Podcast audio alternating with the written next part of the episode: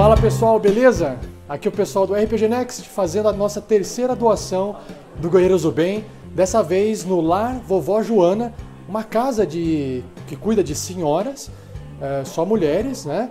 E a gente veio hoje domingo aqui. É, infelizmente só tem uma pessoa que está atendendo a gente e está super ocupada com as visitas. Então a gente está aqui, a gente fez a doação, os produtos estão aí na foto para vocês verem. Então eu gostaria de pedir que se você quer contribuir com esse, tipo, uh, com esse trabalho social, é, acesse aqui no link padrim.com.br barra rpgnext, faça sua doação para o Guerreiros do Bem e contribua para o projeto de RPG. E tem uma galera escondida aqui atrás de mim, ó, que só tá querendo se esconder, ó. ó dá uma olhadinha aqui. Quem é que tá aqui? Quem é que tá aqui? os entregadores, os entregadores dos produtos.